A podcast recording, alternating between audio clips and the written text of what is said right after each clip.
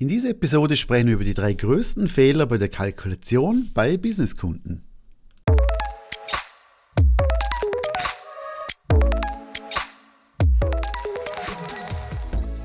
Herzlich willkommen in meinem Podcast. Mein Name ist Peter Sturm und ich bin dein Gastgeber und spreche über Themen wie Selbstständigkeit, das Fotobusiness, die Fotografie und Bildbearbeitung. Viel Spaß! Ja, bevor wir mit den drei größten Fehlern beginnen, sage ich dir einen Fehler, den ich genau heute gemacht habe. Ich habe eine Event-Offerte gemacht für einen Kunden für zwei Tage und habe alles berechnet, die Zeiten und so weiter und Kilometer gerechnet ist ein Weg ist 124 Kilometer und äh, habe das ja mal zwei gerechnet, hin und zurück, geschickt und nach dem Absenden dachte ich mir, verdammt, das sind ja zwei Tage, das heißt, ich muss ja morgen hin, am Abend zurück, Morgen hin, am Abend zurück. Also von, von lauter schnell schicken, damit ich der Schnellste bin.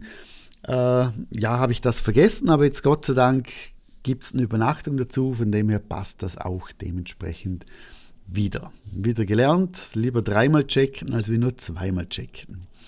Und wenn wir zu den drei größten Fehlern kommen in der Kalkulation bei Businesskunden, dann ist es ja so, dass du ja einen gewissen Stundensatz hast. Und wir Fotografen, einerseits die meisten von uns, haben jetzt nicht gerade das Ego, wo man sagt, okay, ich verlange jetzt 500 Euro oder 500 Franken, sondern man verkauft sich meistens doch ein bisschen zu billig.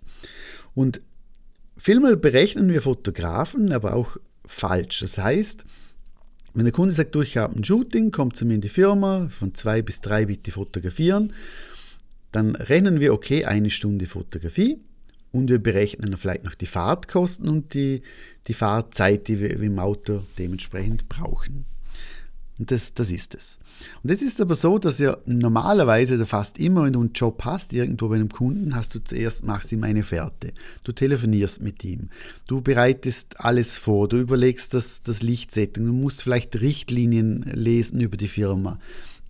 Du bist meistens früher dort, also heißt auch erst eine Wartezeit beim Kunden vor im Auto vor der Tür irgendwo, dass du einfach ja nicht zu spät kommst.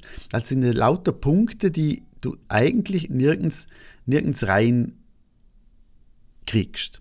Und wenn du jetzt sagst, okay, also ich, ich verlange jetzt 200 Euro, sage ich zum Beispiel, für eine Stunde, und du hast dann aber so, dass du eigentlich, wenn du ehrlich bist, zwei Stunden dran mit der Vorbereitung, Akku aufladen, einpacken, alles checken, sauber machen, was auch immer, wieder ein, ausladen und so weiter dann sind das ja vielleicht zwei Stunden. Das heißt, du kriegst eigentlich nur 50 Prozent von deinem Stundenlohn, wenn du ehrlich bist zu dir.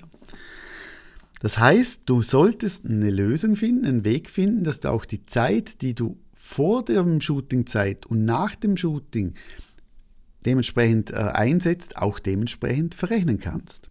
Das ist mal der größte Fehler, einer der drei größten Fehler.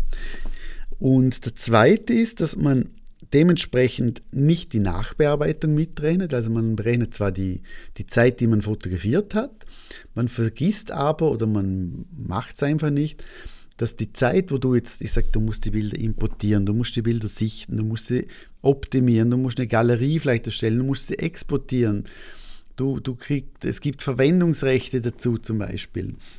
Das sind lauter Dinge, die gehören auch in deine Offerte rein. Also heißt nur eine Stunde Fotografie, da musst du auch etwas dazu rechnen zum Thema Bildbearbeitung. Und das dritte, das auch viele, viele vergessen, ist dementsprechend das Equipment auch mit reinzurechnen, weil wenn du jetzt nur deinen Stundenlohn rechnest und du rechnest deine Fahrtkosten, deine Fahrzeit und vielleicht noch die Nachbearbeitung, dann hast du aber trotzdem noch nirgends ein bisschen Geld für dein zukünftiges Equipment für, für Versicherungen und so weiter. Klar, du kannst jetzt sagen, okay, ich habe irgendwo vielleicht noch eine, eine, eine Gewinnspanne drauf, aber die Gewinnspanne kannst du ja irgendwo gar nicht offenlegen. Das heißt, du kannst ja nur in deinem Stundenlohn, ich sage jetzt blöd gesagt, den Gewinn oder zusätzliche Einnahmen generieren. Bedeutet also, versuch auch irgendwo das Thema Equipment mit reinzurechnen in die Offerte. Variante 1 im Stundenlohn, Variante 2 separat ausweisen.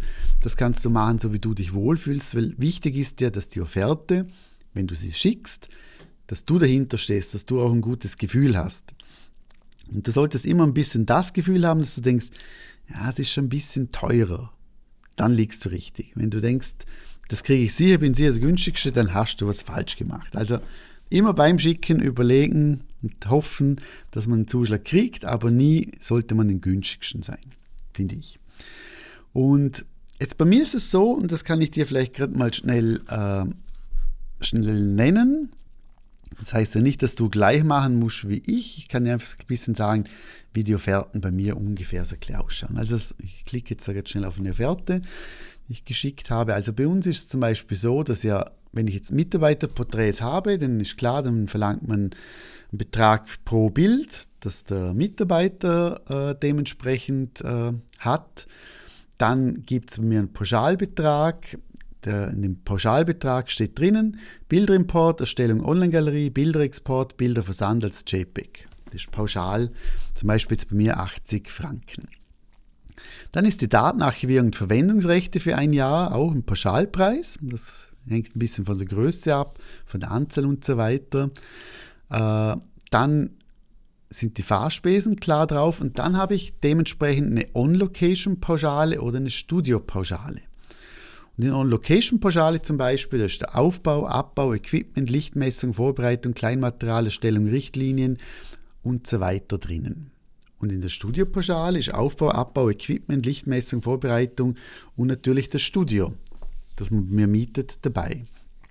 Das heißt, ich habe einfach fixe Pauschalen, wenn du aber sagst, nee, das, mit Pauschalen möchte ich nicht arbeiten, dann rechnest du das vielleicht in deine Stundenleistung rein. Aber wichtig ist, dass du wirklich auch die Stunden berechnest, die du wirklich brauchst und nicht nur die Fotografie, sondern alles, was davor, danach und dazwischen auch ist, dass du das wirklich dementsprechend mitrechnest. Also mach nicht die drei Fehler. Fehler 1, deine Vorarbeit oder Nacharbeit nicht zu berechnen dass du nirgends dein Equipment mit reinrechnest, weil das musst du auch irgendwann wieder erneuern. Du brauchst auch irgendetwas Neues wieder für die nächsten Jobs.